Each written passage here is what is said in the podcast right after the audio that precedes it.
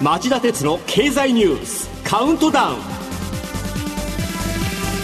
皆さんこんにちは。番組アンカー経済ジャーナリストの町田鉄です。皆さんこんにちは。番組アシスタントの杉浦舞です。今週は今年の日本経済の行方を暗示するようなニュースが日本を代表する企業のトヨタ関連のニュースとして2つありました杉浦さん紹介してください。はい。一つは格付け投資情報センターが水曜トヨタ自動車の発行体格付けを AA プラスから1段階引き上げトリプル A にすると発表。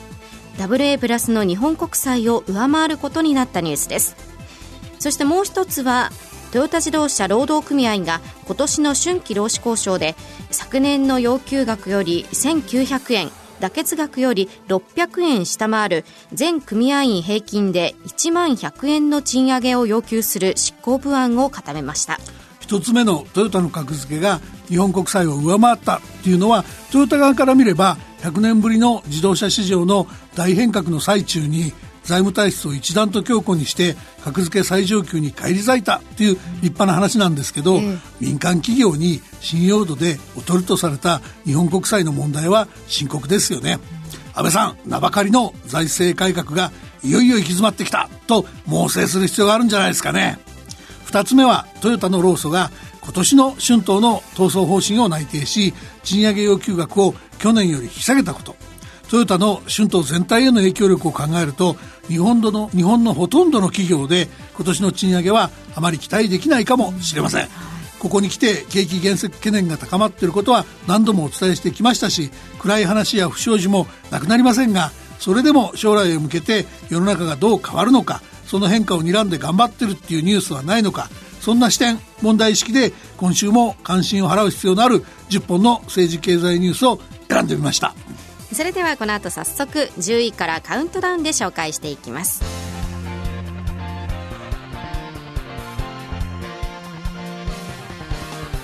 町田鉄の経済ニュースカウントダウンはい、えー、まずは今週10位のニュースです。三菱自動車と東芝子会社がまたも懲りない不祥事。ドイツの検察当局は火曜、三菱自動車のディーゼル車が試験の時だけ有害物質の排出を減らす不正な装置を搭載した疑いがあるとして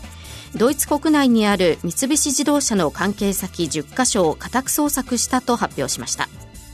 また東芝が連結子会社の東芝 IT サービスで架空取引があったと発表した問題で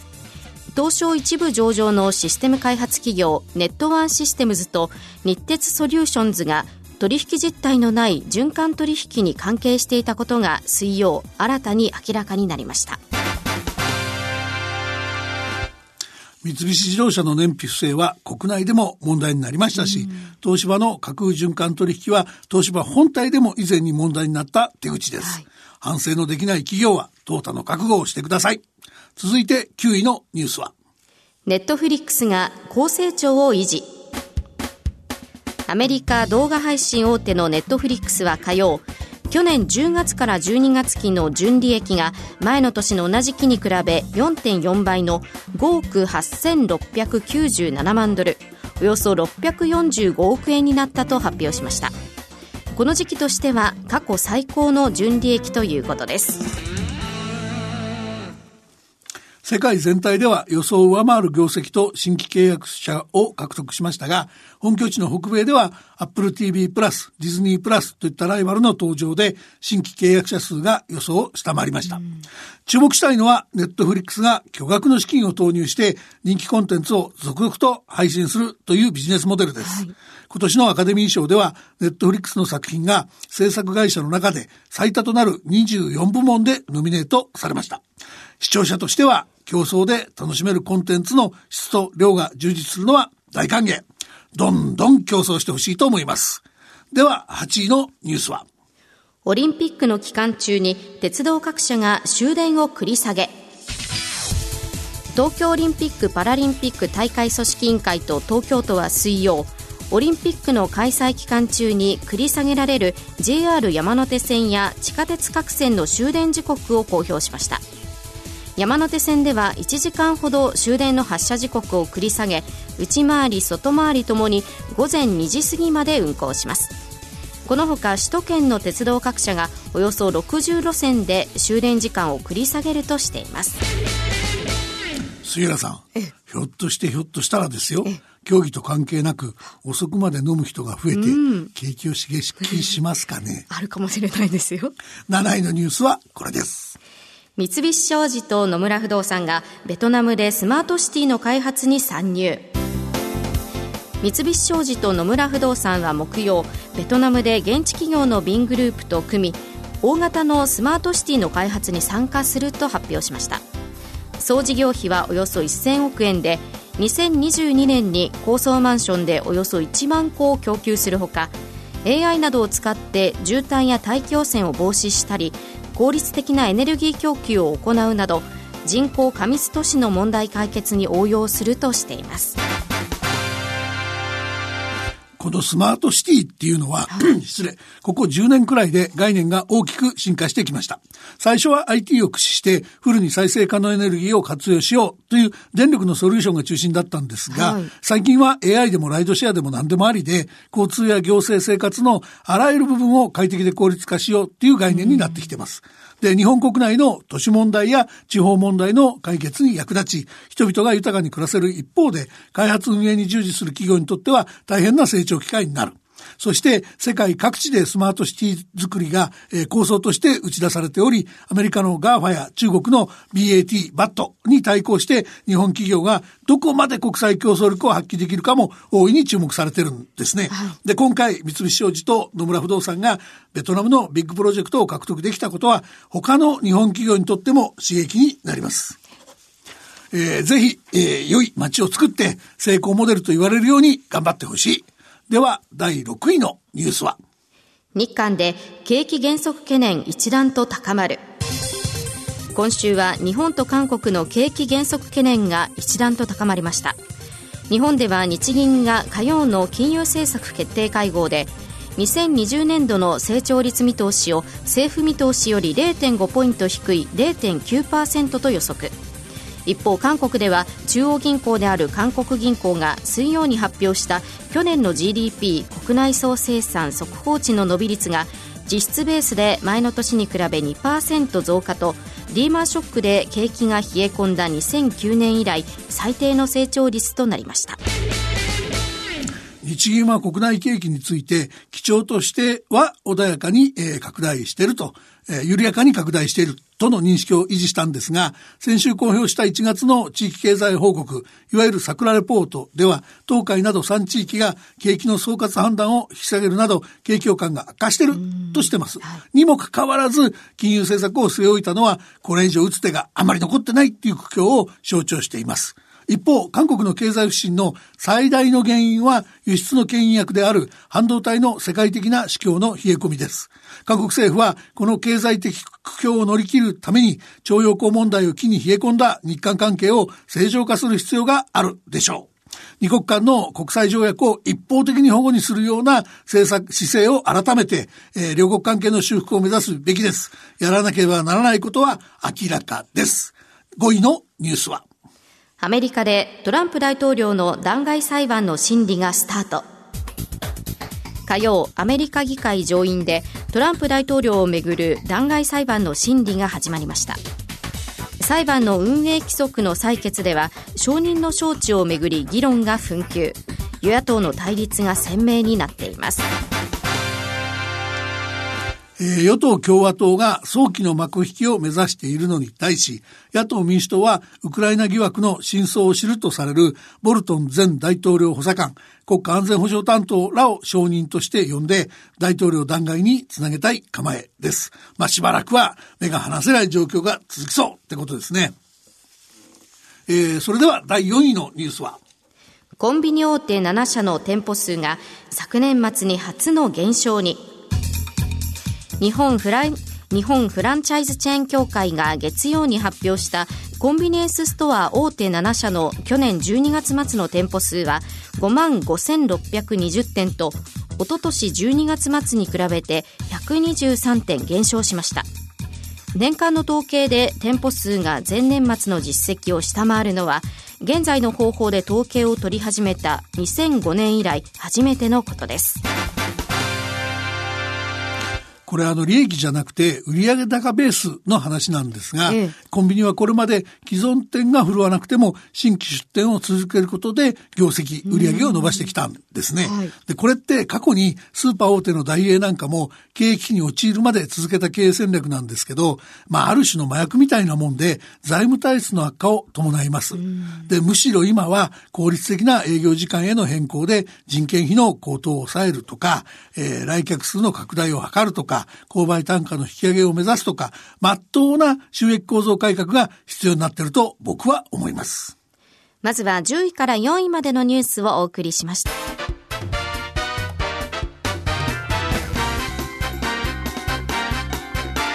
町田鉄の経済ニュースカウントダウンはい、えー、では3位のニュースはこれです。出店者団体が公正取引委員会に楽天の調査を要請。送料無料に半旗ネット通販サイト楽天市場への出店者の任意団体楽天ユニオンは水曜公正取引委員会に対して一定額以上の購入者への送料を一律無料にするという楽天の規約変更が独占禁止法に抵触するとして調査を求めました。規約変更は沖縄や離島に送付する場合を除いて消費者が3980円以上の物品を購入した場合サイトの表示を一律で送料無料に変更するというもので楽天は3月18日から行うとしていました。楽天ユニオンは楽天市場のおよそ5万の出店者のうちすでに300以上が参加済みで、うんえー、代理人の川上弁護士は新聞社の取材に対して本件は楽天による優越的地位の乱用に当たるとして、えー、公取に排除措置命令を求めたと述べたと言います、はい、えー、争いの種になっているのは送料を無料にする際のコスト負担ユニオンは記者会見でおよそ25年間通販を手掛ける出店者が宅配、梱包作業、決済手数料などで出荷1件あたり平均1600円の通販費用がかかるため、現在は1万1000円以上の購入に限って送料無料にしているが、楽天の主張通りほぼ4000円まで送料無料の加減を下げると通販コストが2倍以上に膨らみ、業績が赤字に転落すると訴えました。では、第2位のニュースは 5G での遅れの挽回を 6G で官民が開発実用化に向けて本格的に始動。5G 第5世代携帯電話の実用化や基本技術の開発でアメリカ、中国、韓国の後陣を排した反省から2030年代に実用化するとみられる次の世代の携帯電話 6G の開発に官民を挙げて取り組もうという機運が盛り上がってきました。高市早苗総務大臣が火曜の記者会見で今年の夏までに工程表や政策支援をまとめる考えを表明したほか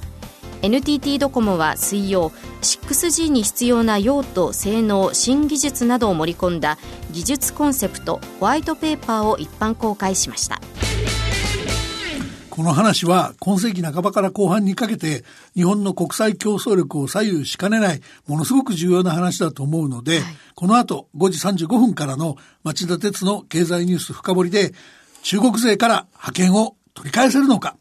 2030年を睨んだ 6G 開発競争の勝利の条件とはと題して考えてみたいと思います。続いて第1位のニュースはこれです。中国とリブラに対抗。日銀や ECB がデジタル通貨の発行に前のめりに。日銀や ECB ヨーロッパ中央銀行を含む6カ国地域の中央銀行は火曜 CBDC 中央銀行によるデジタル通貨の発行を視野に入れた新組織を作ると発表しました。CBDC の技術的な課題についてノウハウを踏み込んで共有するのが狙いでアメリカのフェイスブック社がデジタル通貨リブラの発行を計画していることや中国政府がデジタル通貨の発行を検討していることに対抗する措置とみられます。町田さん、この CBDC というのはどういうものなんですか？はい、あの CBDC はCentral Bank Digital Currency の略で、まさに中央銀行が発行するデジタルデジタル通貨を指します。日銀 ECB のほか、イングランド銀行、スウェーデンの中央銀行、リクスバンク、スイス国民銀行、カナダ銀行の6行と、えー、BIS、BIS ですね、国際決済銀行が CBDC の発行を視野に新組織 CBDC の活用可能性を評価するためのグループを作るっていうんです。アメリカの FRB 連邦準備理事会や中国の中央銀行である中国人民銀行は参加していません。むしろ新組織は CBDC に一貫して慎重な FRB を刺激する思惑があると見られています。で、実はですね、これまで日銀はじめ世界の主要な中央銀行も CBDC については研究はしているが近い将来の発行計画はないと慎重な立場を取ってたのが表現したんですね。そのスタンスを変えた背景には何があるんですか？あの、杉谷さんが読んでくれたニュースにあった通り、あの、世界でですね、20億人を超すユーザーを抱える Facebook が去年、リブラの発行構想を発表して、これが普及しちゃうと、金融政策の有効性が損なわれる懸念が出てきたっていうのが一番大きいと思います。で、同時に中国人民銀行もデジタル通貨を発行する検討しているとされてますので、これが実現すると、円やユーロが国際決済通貨の座を奪われかない、そういうリスクがあることも睨んでいると見られます。以上、町田さんが選んだ10本のニュースをカウントダウンで紹介してきました。町田哲の経済ニュースカウントダウン。では今日の放送後期を町田さんお願いします。はい、えー、中国の湖北省武漢市で発生した新型コロナウイルスによる肺炎の拡散を防ぐため、えー、中国政府は日本時間の昨日午前11時から武漢を離れる航空便や、えー、鉄道の運行を当面停止し武漢市を丸ごと隔離する措置に踏み切りました。WHO 世界保健機関は情報不足だとして2日連続で緊急事態宣言を見送りましたが、えー、中国政府によると今朝、えー、中国時間の今朝0時段階で、えー、死者数が25人患者数が830人と、えー、感染が拡大していることがありありますので、えー、事態は予断を許しません。中国全土の春節旧正月の朝鮮に悪影響を与え始めており、えー、減速する中国経済の新たな重荷として注目せざるを得なくなってきました。先週もこのコーナーで指摘しましたが日本経済への影響も当然注視する必要が高まっています。そうですね。それではこの後5時35分からの町田鉄の経済ニュース深掘りで再びお耳にかかりましょう。さようなら。